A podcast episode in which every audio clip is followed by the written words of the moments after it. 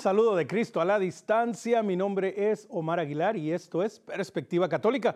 Perspectiva Católica, nuestro encuentro semanal en donde charlamos, compartimos, escuchamos, aprendemos, nos educamos, nos catequizamos acerca de la actualidad de la iglesia, de la sociedad, de la familia, todo desde una perspectiva católica. Hoy hablaremos acerca de una actualidad y unos desafíos muy interesantes. Hoy hablaremos acerca de la catequesis.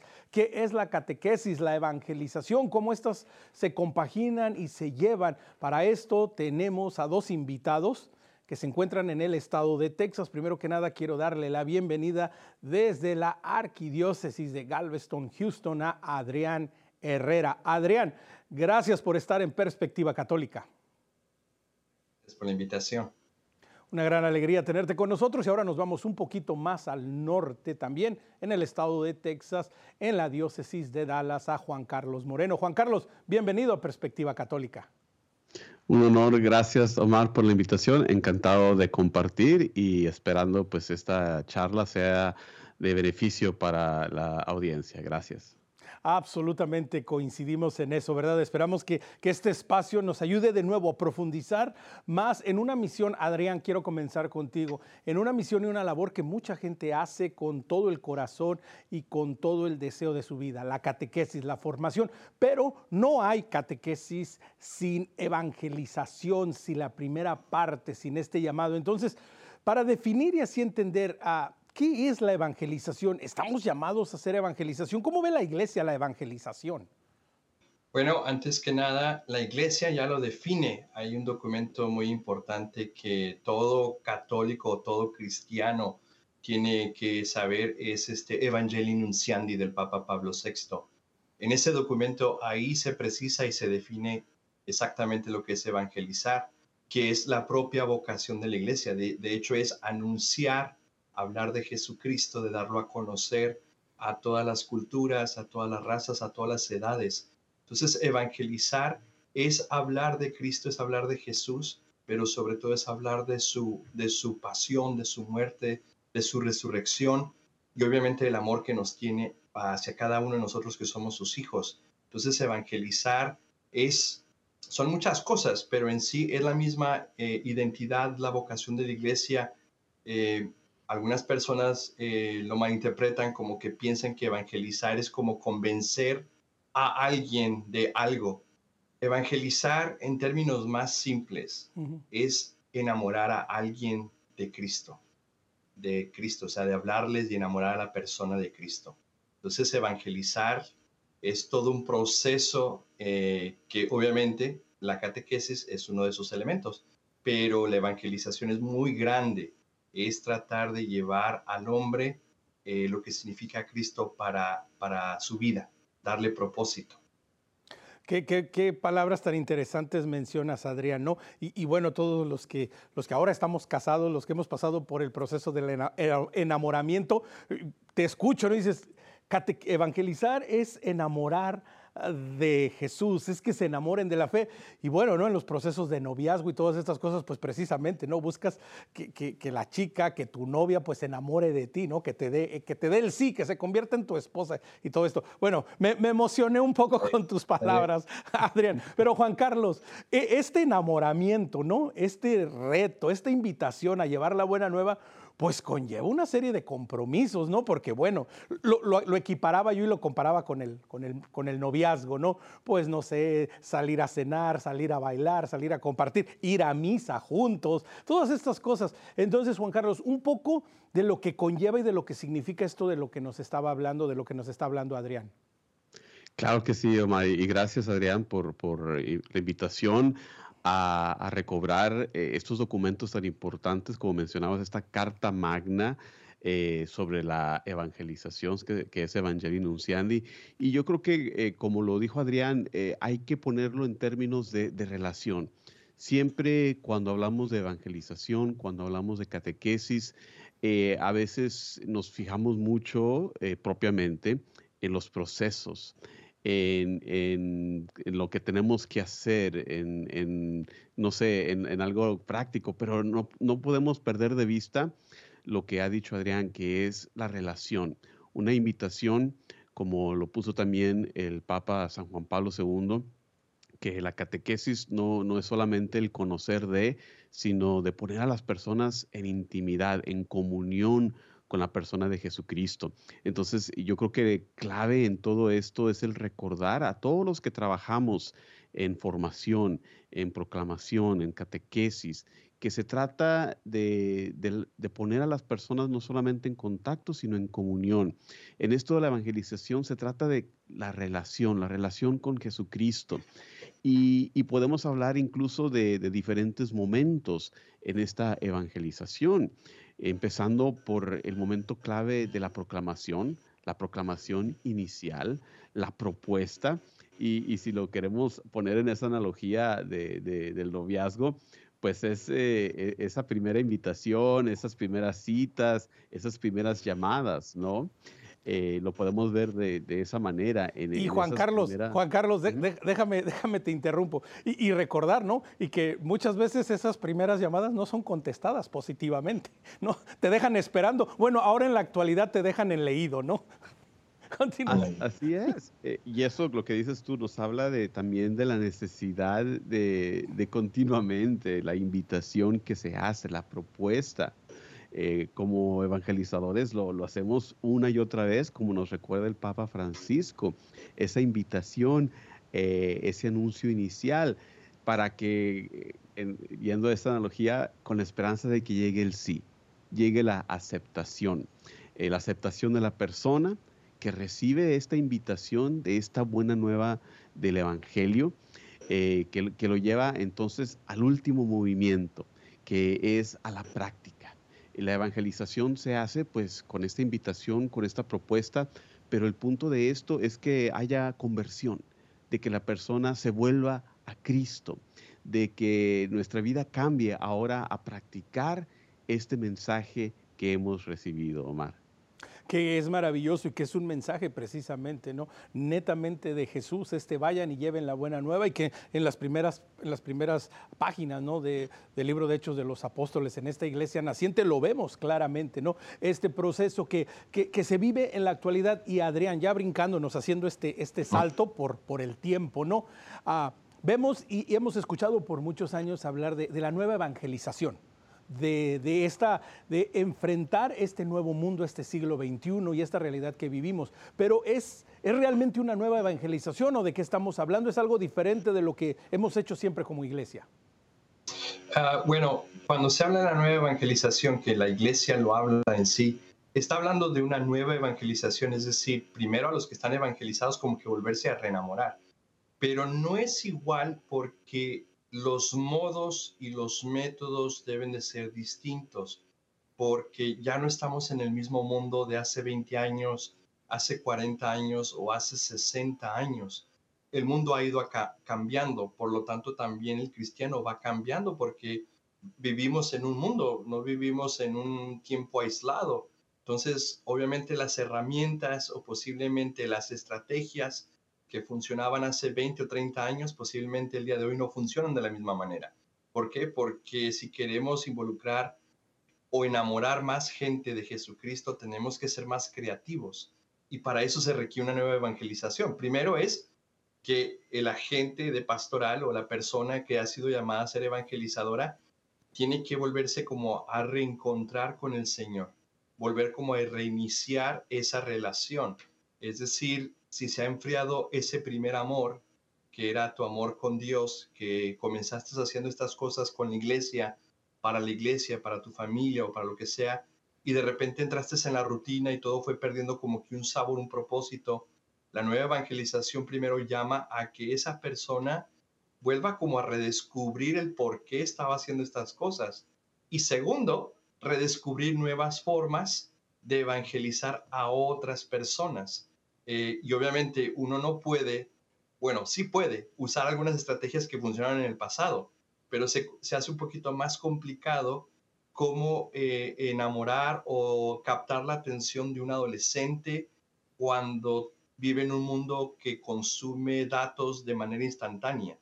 Entonces, tiene uno que buscar una, una manera más creativa de, de, poder llevar el mensaje. El mensaje sigue siendo el mismo, pero los modos, el método, eh, las, las tácticas posiblemente tengan que cambiar y ajustarse según el tiempo de que estamos viviendo en el día de hoy, pero siempre siendo fieles al mensaje, el mensaje y el contenido de la fe, ese sigue siendo el mismo, ya ha pasado dos mil años y no pretendemos cambiarlo, pero lo que sí pretendemos tal vez que nos ayude mm. es, si mi red ya está muy vieja y se está deshaciendo, ¿cómo hago para remendar mi red? Y, o, qué tipo de herramienta voy a usar para poder conseguir más peces para el Señor. Y, ah, Adrián, continuando con este tema, precisamente esto que mencionas, ¿no? en, en, esta parte, ¿no? Entender que es posible que es posible adaptarse a los tiempos, que es posible seguir aprendiendo, ¿no? Porque puede alguien ah, caer, ¿no? En, la idea de decir, bueno, es que pues ah, yo participaba en la catequesis, en la formación, en la evangelización, pues hace muchos años, y bueno, ahora que, que están haciéndolo de esta manera, yo ya no quiero participar o es muy complicado. No, Adrián, de hecho, como bien lo dices, ¿no? Hay recursos, hay ayudas, hay auxilios, hay maneras para seguir respondiendo a esta invitación inicial, ¿no? Sí, así es. O sea, en, en, en mucho, eh, bueno, yo puedo hablar de mi experiencia propia.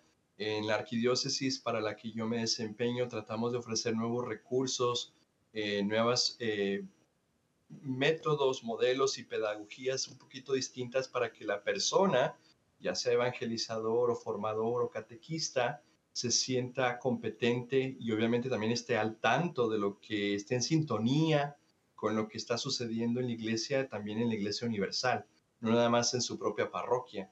Entonces eso ayuda también al evangelizador tener como quien dice lo más reciente, para que se pueda sentir útil y también de una manera que su vocación o ese llamado que ha recibido sea de la manera más este, eficaz que pueda evangelizar.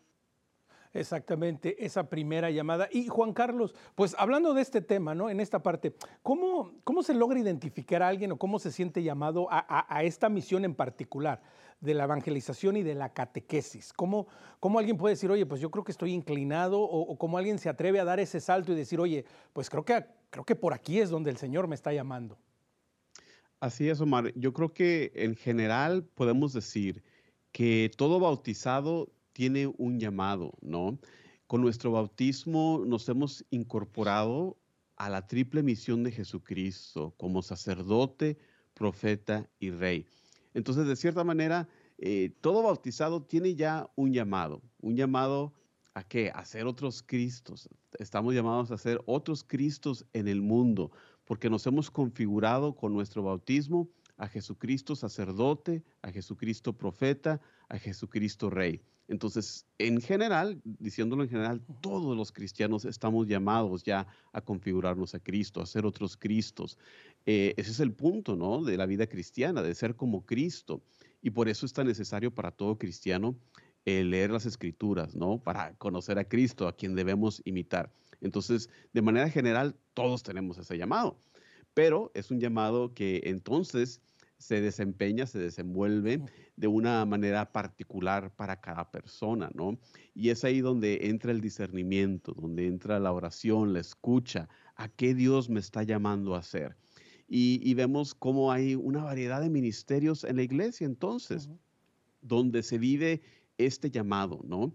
Y, entonces, eh, a través de la oración, a través del discernimiento, eh, conociéndose uno mismo, los dones que Dios nos ha dado, eh, uno puede reconocer entonces ese llamado a proclamar la, buena nueva, como lo digo, es en general para todos, pero eh, de una manera particular entonces en un ministerio de la catequesis, un ministerio que el día de hoy eh, está siendo reconocido, está siendo pues por el Papa Francisco impulsado, como lo hemos visto en años recientes en que está llamando el Papa Francisco a ser un ministerio instituido, así como lo es el ministerio del lector, el ministerio del acólito, pues el Papa Francisco en los últimos años también eh, ha elevado este reconocimiento, diciéndonos que siempre es uno de los más antiguos, lo vemos ilustrado, como lo decías en los Hechos de los Apóstoles, como un, ministerio antiquísimo, ¿no? Ya presente desde los primeros años.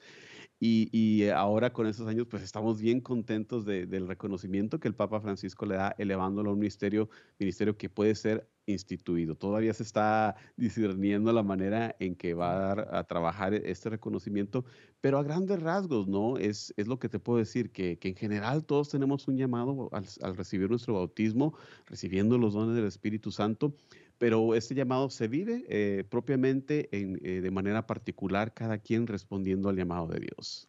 Y, que, Juan Carlos, esto que mencionas es, de vital importancia, respondiendo al llamado de Dios. Y dentro de la catequesis, ah, no solo la vocación es a, ser el, maestro, a, dar la clase, ah, es decir, dentro de la catequesis hay diferentes áreas ¿no? en las que uno se puede ser llamado.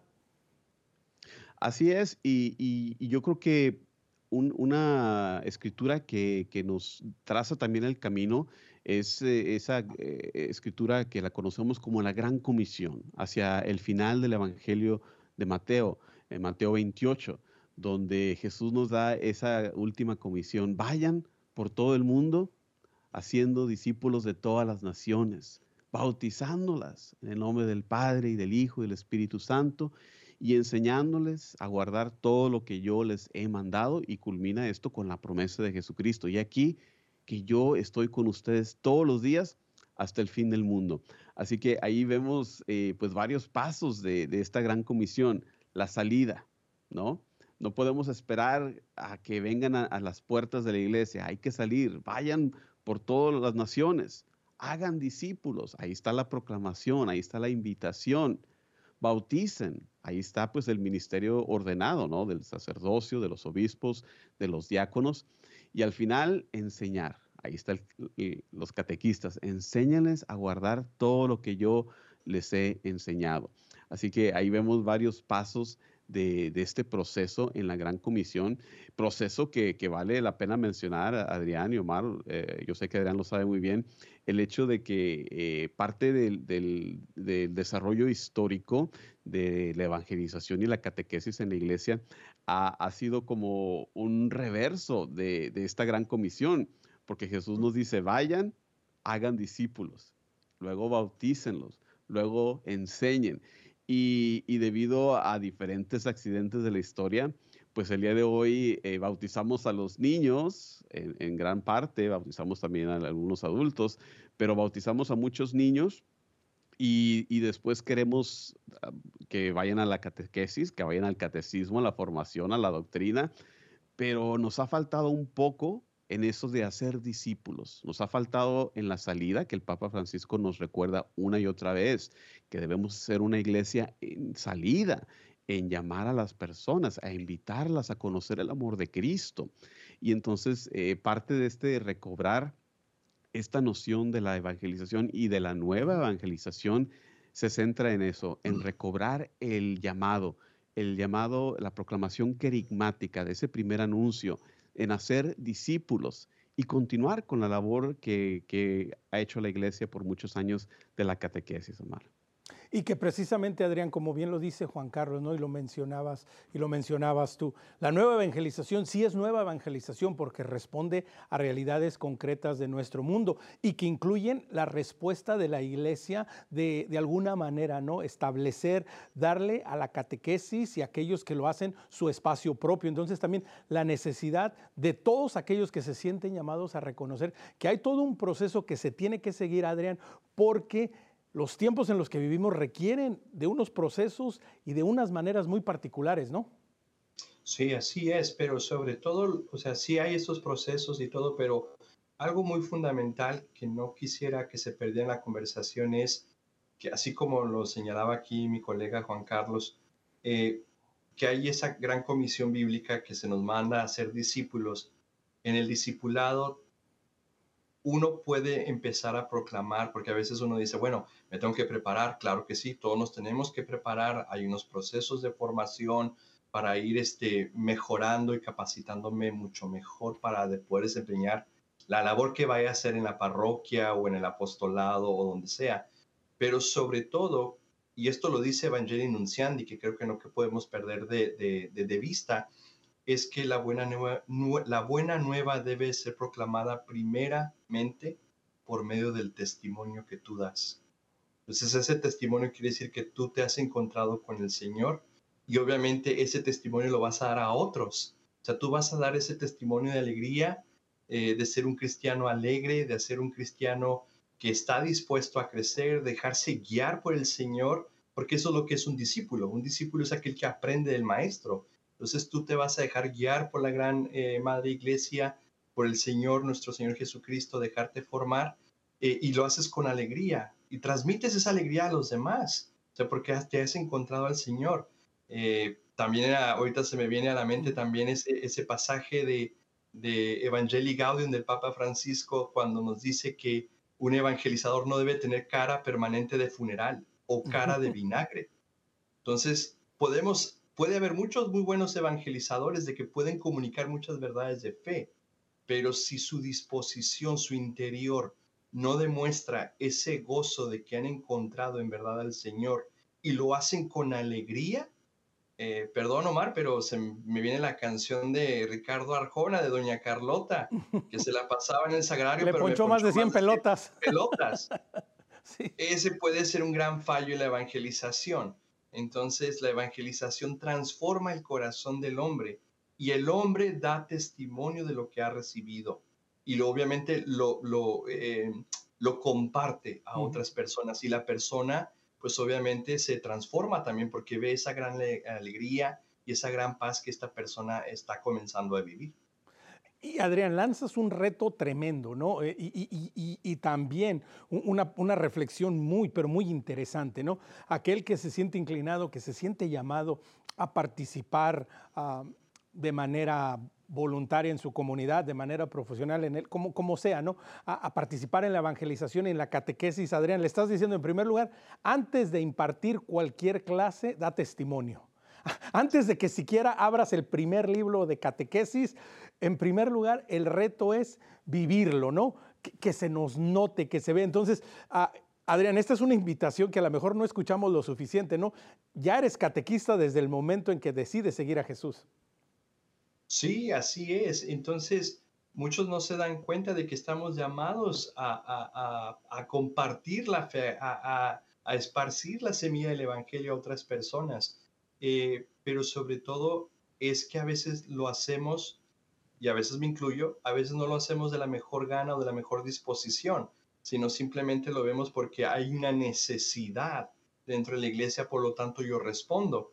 Entonces uno debería preguntarse más bien un proceso de discernimiento. ¿Es en verdad a esto lo que estoy llamado a hacer? Y si es así, ¿a qué me está invitando el Señor? Y si el Señor me está invitando a entregar algo de mí hacia Él o hacia su iglesia, pues lo tengo que hacer con la gran alegría, el gran amor que lo hizo Jesús con sus apóstoles y no dar menos de lo que se espera. Exactamente, no dar menos de lo que se espera ni dar menos de lo que hemos recibido. Juan Carlos, Adrián y tú un poco han, tocado un poco en, lo que Papa Francisco nos ha venido diciendo, porque algo que de pronto, ¿no? entre las muchas noticias y entre tantas cosas que pasan, pasa como desapercibido. Pero el Papa Francisco ha sido insistente en esta parte, en la importancia de una, de una buena evangelización y una buena catequesis, ¿no, Juan Carlos? Así es, es, algo que, que, tiene que realizarse. ¿Cómo, ¿Cómo van a conocer las personas a Cristo si no lo proclamamos? Nosotros somos los, las manos y los pies de Jesucristo, como, como decía un santo de la iglesia. Eh, y, piensa en tu propia situación eh, para la audiencia que, que nos está viendo.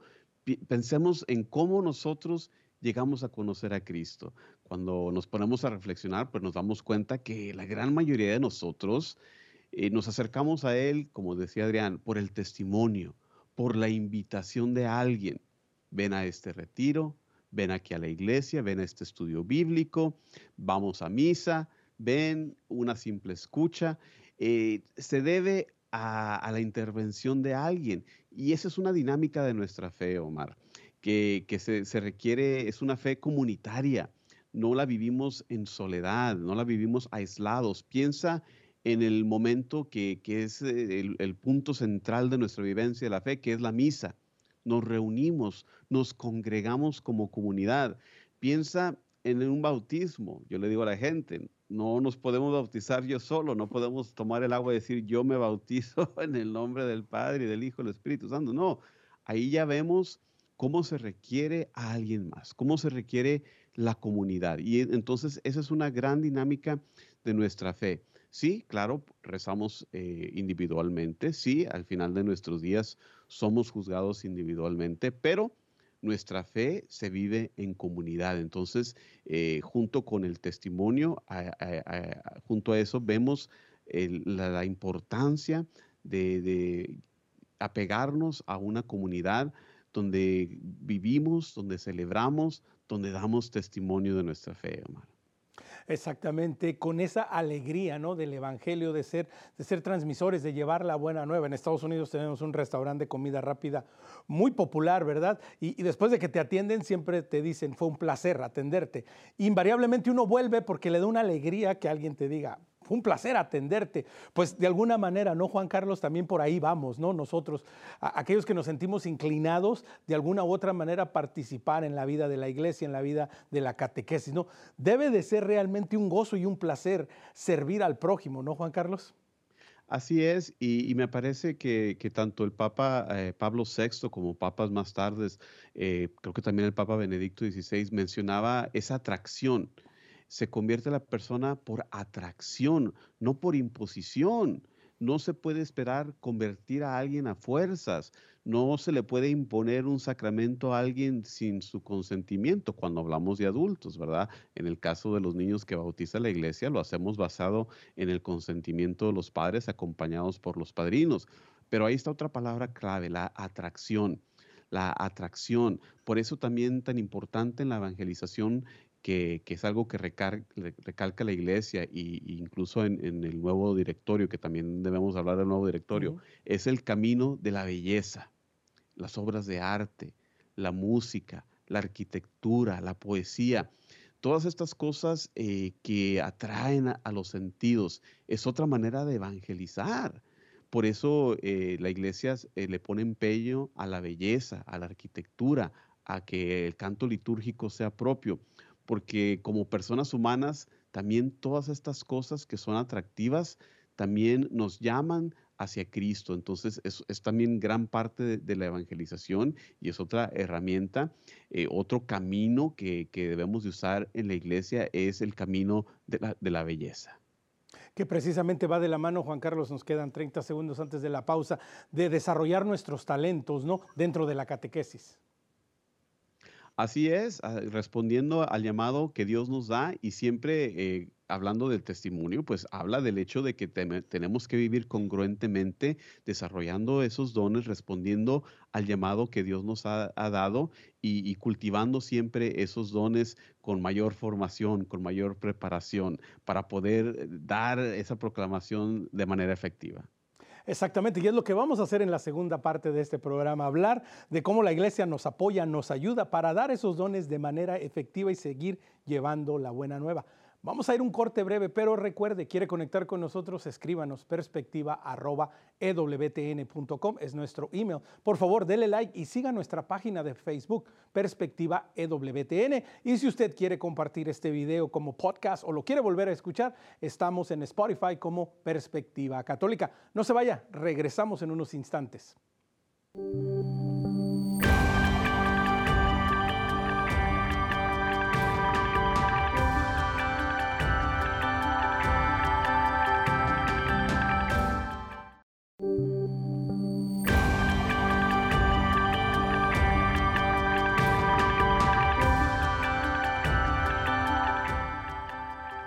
Gracias por acompañarnos. Regresamos Perspectiva Católica. Omar Aguilar, hoy hablando acerca de los desafíos y los retos de la catequesis en siglo XXI. Para esto tenemos a dos grandes invitados desde el estado de Texas, Houston y en Dallas, Juan Carlos Moreno en Dallas, Adrián Herrera en Houston que hemos estado hablando, caballeros, Adrián, una visión general, la evangelización, la catequesis.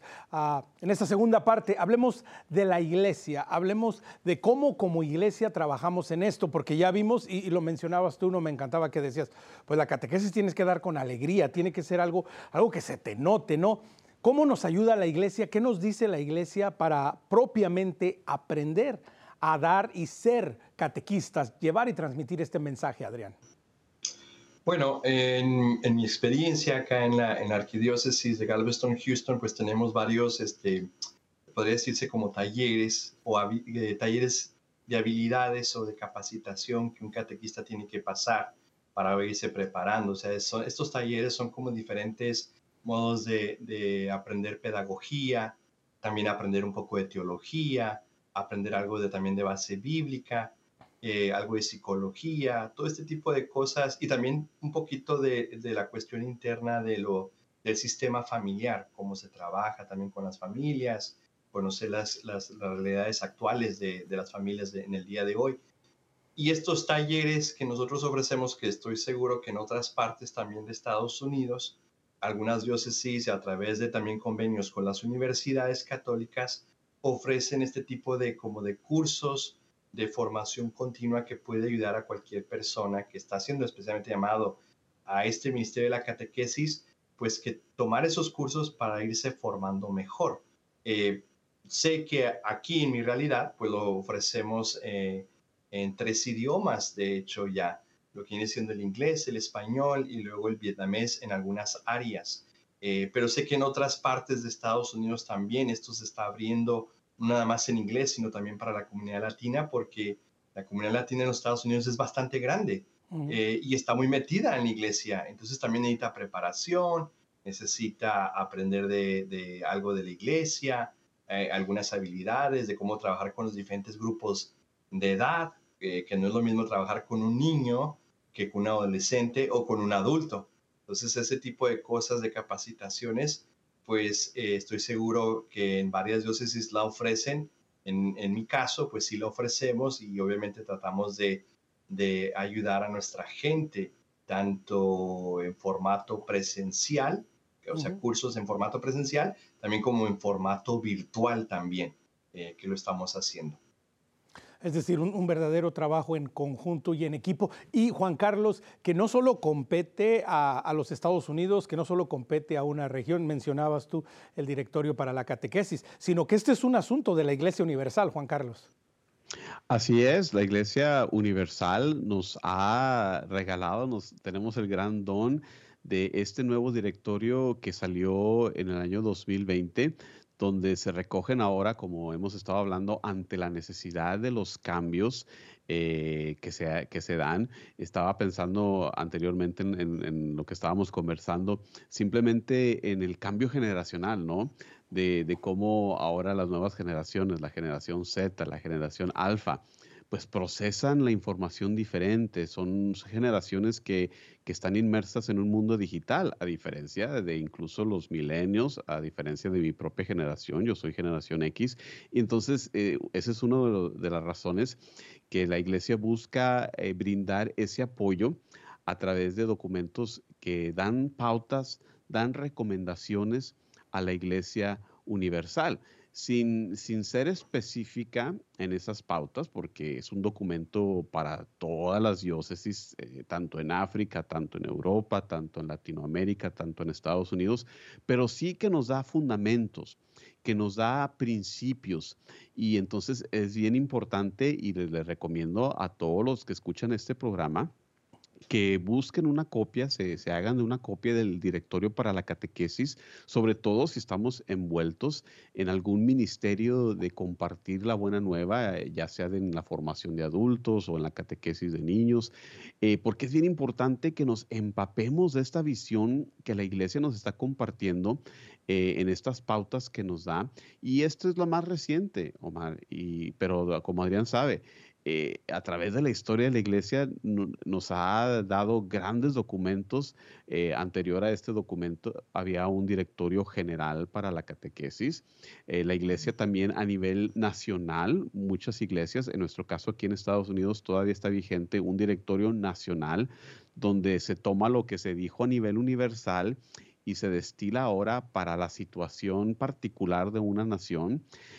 también nos ha regalado eh, los papas en, tiempos anteriores, puedo mencionar catequesis tradende, catequesis en nuestros tiempos de San Juan Pablo II, otra carta magna, otro gran documento sobre la formación. Entonces, claro que sí, la iglesia se preocupa por apoyarnos, por darnos esas pautas a los diferentes niveles, tanto universal como local y, y, como mencionaba Adrián, a nivel diocesano, con programas, con guías, con apoyo para poder encaminar esta gran labor de la catequesis, Omar. Y que Adrián nos invita a a los que estamos dentro de la iglesia y a los que estamos fuera de la iglesia, ¿no? A reconocer la tremenda necesidad de la formación. Adrián, tú mencionabas, ¿no? Algunos de los recursos que ustedes en tu, diócesis local, en tu arquidiócesis local, en donde tú estás, pueden desarrollar. Pero quizás alguien más, no sé, estoy pensando ah, tal vez en Sudamérica, ¿no? A lo mejor no tienen los mismos recursos, pero eso no impide para desarrollar proyectos, ¿cierto? Sí, así es. Eh, de hecho, eh, sé que hay mucha sabiduría y mucha riqueza también en otras partes, no nomás aquí en Estados Unidos. Eh, pero sí, o sea, sé que está el CELAM y obviamente las diferentes eh, conferencias episcopales de cada país y obviamente algunos secretariados de catequesis, de evangelización, pero inclusive entre la misma gente evangelizadora que posiblemente está en la parroquia, que dice, yo no conozco nada de esta estructura de la iglesia, la persona puede ser creativa. Eh, ¿Por qué es creativa? Porque una persona cuando está enamorada, nos podemos pensar en las relaciones de pareja, ¿no? Eh, cuando uno está enamorado, uno busca la manera de poder complacer a la otra persona.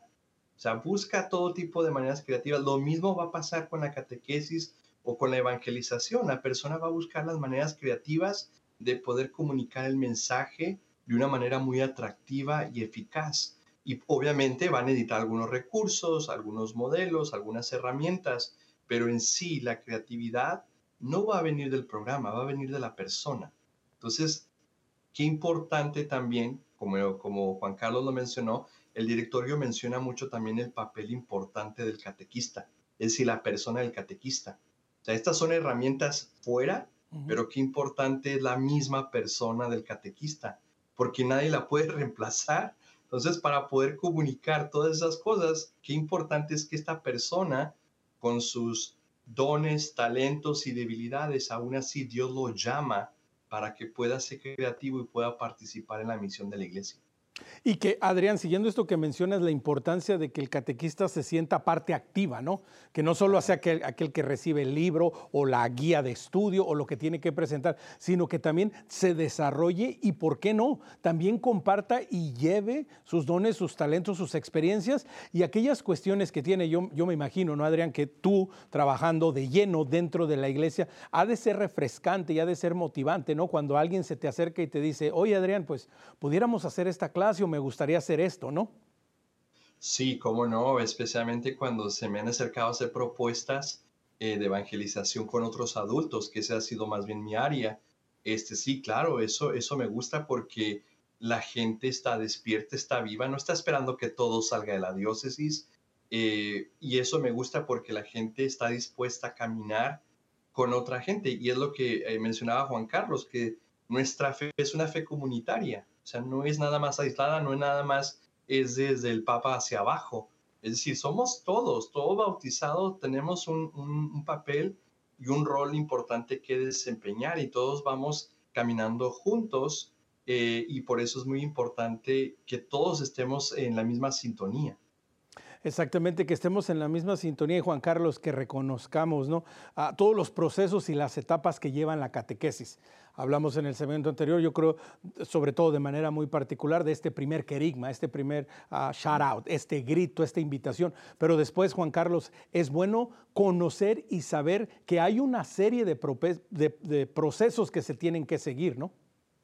Así es, Omar. Y el, directorio, eh, otro de los grandes énfasis que tiene el nuevo directorio para la catequesis es el recordatorio, porque no es nada nuevo. Eh, el recordatorio de que toda formación, toda catequesis debe de ser inspirada por el catecumenado por lo que se conoce en español por las iniciales de RICA, el rito de iniciación cristiana para adultos, que ahora va a ser el orden de iniciación cristiana para adultos. Eh, es un recordatorio de, que debe de ser un proceso. Para los que nos están escuchando, si no conocen sobre el catecumenado, es algo que la iglesia eh, recobró eh, después del Concilio Vaticano II, después de haberse perdido, pero que estaba vigente en los primeros años de la iglesia. Pero hablando al punto que tú nos dabas, de que la formación, de que el encuentro se da por etapas. El proceso del catecumenado no comienza con catequesis, no, comienza con una conversación, con una propuesta, eh, con la evangelización, para después, pasando por ritos litúrgicos, eh, se, da la catequesis, ahí sí se da eh, esa formación, esa enseñanza, después pasando por otro proceso de purificación, de iluminación, que sucede durante la cuaresma, se llega a la celebración de los sacramentos y finalmente después aún continúa en un proceso de mistagogía, un, término que, que, cuando lo compartimos muchas veces no lo hemos escuchado, incluso los que estamos envueltos en la catequesis, pero hay que recobrar eso porque en el directorio también nos recuerda que los catequistas debemos de ser, como ya lo hemos mencionado, testigos de la fe, tenemos que ser maestros, tenemos que ser acompañantes, tenemos que ser mistagogos. ¿Qué significa eso? El que ayuda a profundizar a las personas en estos ministerios, misterios que hemos celebrado. Entonces ahí vemos las múltiples facetas eh, de lo que es ser catequista el día de hoy, de ser evangelizador, de, ser comunicador. Eh, esa es otra faceta también de, de, el formar a la gente en la fe el día de hoy, el comunicar usando las técnicas propias, usando la nueva tecnología, usando las redes sociales. Le digo yo a la gente, si el Papa, eh, empezando con el Papa Benedicto XVI, que empezó a usar Twitter, si, si lo hizo el Papa, ahora el Papa Francisco, ¿por qué nosotros también no? Entonces, como decía, sí, eh, reconocer las diferentes fases es muy importante. Otra cosa que nos recuerda el directorio que habla de, de la formación, que habla de la evangelización como un proceso, es la pedagogía divina es otro término, es otro concepto también bien importante, bien central para los que trabajamos en la formación. La pedagogía divina también habla de ese proceso, habla de ver cómo en las escrituras Dios se revela. Y si nos ponemos a ver desde el principio, desde Génesis, desde Éxodo, la manera en que Dios se revela es progresivamente. No nos da toda la catequesis, no nos da toda la revelación de una sola eh, en su encuentro con Moisés, en ese pasaje de la zarza que ardía y no se consumía, Dios le da a Moisés únicamente su nombre, yo soy el que soy. Luego vienen los, eh, vienen los profetas, nos, enseñan más, luego viene Jesucristo y luego deja su iglesia encargada a profundizar en ese misterio. es muy importante el, recordar a, a, los que trabajamos en la formación de tener en cuenta que, es, es, todo un proceso y no querer darlo todo de una vez. A veces yo creo que pecamos de eso, ¿no? En un proceso como de formación para el bautismo de padres, queremos darles todo lo que no han tenido en años, queremos hacerlo en corto tiempo, Mar. Sí, ¿no? Y precisamente es uno de los grandes retos, ¿no? Que a veces, Adrián, nos sentimos, es que no me escuchan, es que no ponen atención o, es que no entienden lo que les quiero decir. Pero como nos lo describe Juan Carlos Adrián, ah, pues la catequesis comienza antes, durante y después, ¿no? Sí, o sea, bueno, también lo que quería yo hablar es que es un proceso cíclico, es decir, no, no podemos hablar de catequesis y la evangelización y viceversa, o sea, tampoco voy a hablar de evangelización sin la catequesis. Ambas se necesitan, son momentos, o sea, eh, que se complementan el uno y el otro. Eh, la manera como trato de explicarlo en términos más simples es como regresando una vez más al enamoramiento en la relación de una pareja. Eh, esos primeros momentos de que te enamoras de alguien, eh, vienen las inquietudes, quieres saber más de la otra persona, qué come, qué viste, qué color le gusta, quién es su familia. Todas esas son preguntas correctas para la catequesis. O sea, quieres formarte, quieres conocer más. Pero una vez que comienzas a conocer más y vas profundizando más en el misterio que es Dios, que es un misterio bastante grande, pues obviamente no queremos nada más que la persona se llene de puro conocimiento, sino que también su relación con el Señor vaya creciendo y vaya profundizando. Por eso es que se necesitan los dos. Se necesita ir conociendo y enamorándose más, conociendo más y enamorándose más. Son momentos cíclicos. Cuando uno para de hacer uno o del otro, es cuando viene un problema en la evangelización. oye, Adrián, y déjame te, interrumpo en este momento, porque esto que mencionas es muy interesante. Ah, lo que nos estás diciendo tú y lo que nos estás invitando es decir, a, desarrollar una intimidad con Dios. Así es. Y de hecho, no, no lo digo yo, lo dicen también los obispos de Estados Unidos ahora con todo este eh, proceso de avivamiento eucarístico a nivel nacional. Eh, y no nada más el Estados Unidos, lo dice también la iglesia desde, desde Roma. Lo dice más bien también inclusive la Biblia, o sea que estamos llamados a crecer en una, en una íntima comunión con Jesucristo. De hecho, ese es el, el objetivo final de la catequesis. Lo dice el documento Catequesis Tradende, o sea, de tener una íntima comunión con nuestro Señor Jesucristo. Y eso necesitamos ambos, necesitamos enamorarnos, pero también necesito conocerlo más. No nunca voy a aprender. Lo mismo pasa con una relación de pareja, nunca paras de conocer a la persona. Lo mismo va a pasar con nuestro Señor, que es un gran misterio. Pero la clave está en no dejarse enfriar, en no dejar enfriar ese amor. Y si, si llegara a enfriar, pues ahí recomendaría, dependiendo del caso, pero un buen retiro puede ayudar a volver como que a suscitar ese amor por el Señor. En este caso también para una pareja, ¿verdad? Posiblemente necesitará algún tipo de terapia o algo diferente, pero volver a reenamorarse, volverse a reencontrar. Y, Juan Carlos, aunado a lo que, a lo que nos está compartiendo Adrián, a, a no tener miedo a, si lo podemos ver así, Juan Carlos, a volver a empezar, ¿no? Claro, claro. Eh, eh, el, Papa Francisco habla constantemente de volver al querigma, a esa proclamación inicial. Eh, no tener miedo de volver a empezar, no, siempre volvemos a proponer. nos habla el Papa Francisco de cómo esta proclamación inicial es inicial no nada más cronológicamente, no nada más porque se da al principio, pero porque volvemos siempre a ella. Eh, nuestra propuesta, nuestra predicación es de un Dios siempre nuevo, siempre antiguo, que, me recuerda también la manera en que lo expresaba eh, San Agustín en su libro de las confesiones, ¿no? Un, Dios que, es siempre antiguo, siempre nuevo, siempre estabas conmigo, pero yo no te veía. Entonces siempre volvemos a, esa eh, proclamación inicial del amor de Dios que siempre constantemente nos llama y, buscamos la manera entonces de volver siempre a, eh, un nuevo ardor en esta predicación de, la realidad de que Dios existe, de que Dios nos ama, de que Dios busca comunión con nosotros. Eh, muchas veces me, cuando hablo de estos temas, eh, cuando hablo de la evangelización con algún grupo, incluso de líderes, incluso de catequistas, y, les hablo del Evangelio, les digo, bueno, ¿cuál es la buena nueva del Evangelio que proclamamos? Eh, ¿De qué estamos hablando? Y a veces no podemos articular en tantas palabras de qué se trata esta buena nueva. Y entonces les recuerdo lo que acabo de decir, que Dios existe, que Dios nos ama, que Dios quiere conocernos, que lo que hemos dicho, que Dios quiere vivir en comunión con nosotros, que nos llama a hacer a un lado lo que nos separa de Él, nos llama a convertirnos hacia Él, nos llama a ser como Cristo. Entonces, eh, muchas veces como católicos fallamos en eso, de que no podemos articular incluso el contenido de la buena nueva, pero lo que he dicho no es nada nuevo, no, no, no es nada diferente pero hay que eh, saber articularlo. Ah, tenemos que tener el valor eh, de ser testigos, de dar ese testimonio del amor de Dios en nuestras vidas, cómo nos ha tocado, cómo nos ha cambiado, para invitar a otros a que experimenten eh, ese amor. Y de eso es la evangelización, de eso es la catequesis, Omar, de profundizar cada vez más en este anuncio inicial al cual retornamos una y otra vez.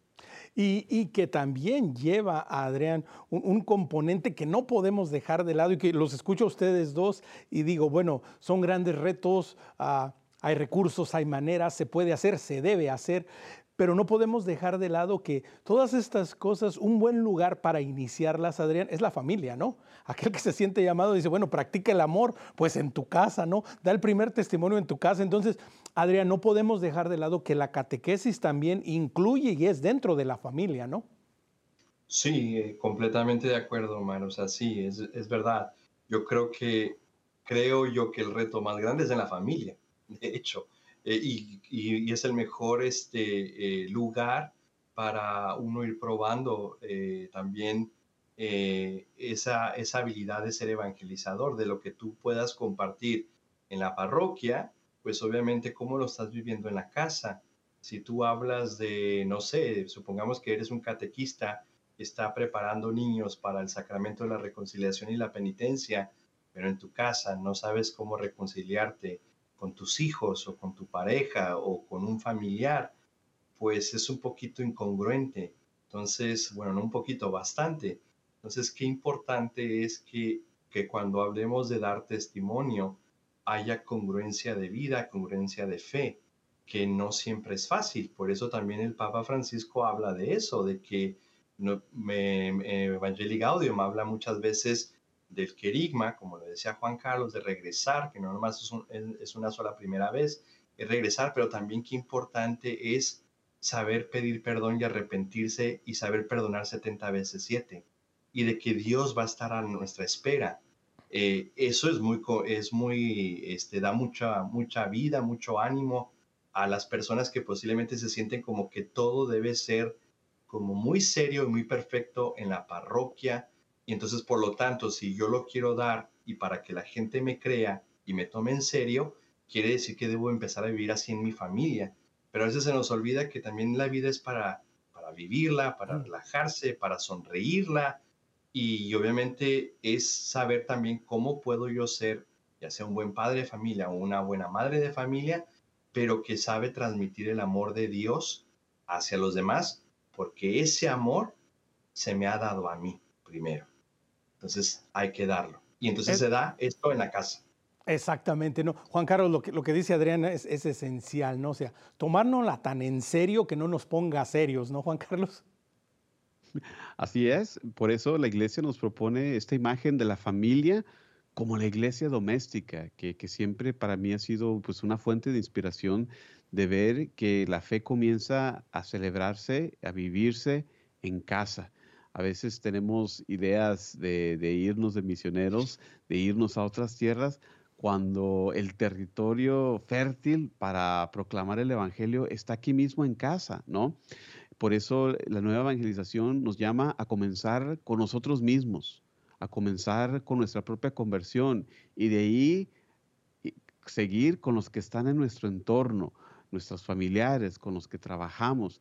Pero esa imagen de la familia como iglesia doméstica nos habla bastante del deseo de Dios, eh, del proyecto de Dios para la familia. Por eso nos da la inspiración de la Sagrada Familia que, celebramos a finales del mes de diciembre, eh, la, Sagrada Familia como modelo, como inspiración para las familias de hoy, de, tener la escucha de San José, que, sigue los designios de Dios de, manera dócil, como también es la gran fe y la docilidad de nuestra Madre al escuchar el anuncio del ángel Gabriel y confiar entonces en el proyecto de Dios tan eh, magníficamente expresado en su oración del Magnificat, mi alma alaba al Señor, eh, que sea eso fuente de inspiración para nuestras familias y vivir también ese llamado bautismal del que hablaba antes, que, se, se, vive. No, no podemos decir, no, es que yo no soy catequista, es que yo no soy, no, nadie puede zafarse de esta labor porque sea como sea, todos eh, tenemos una familia de alguna manera u otra, sea la forma en que tome nuestra familia. Entonces todos tenemos ese entorno en el cual podemos ya vivir eh, eh, nuestra labor evangelizadora. Así es ese gran reto que tenemos todos, precisamente atrevernos a hacer catecismo eh, en nuestra manera de vivir, en nuestra manera de actuar, en todo lo que hacemos, en todo lo que decimos, en todo lo que vivimos.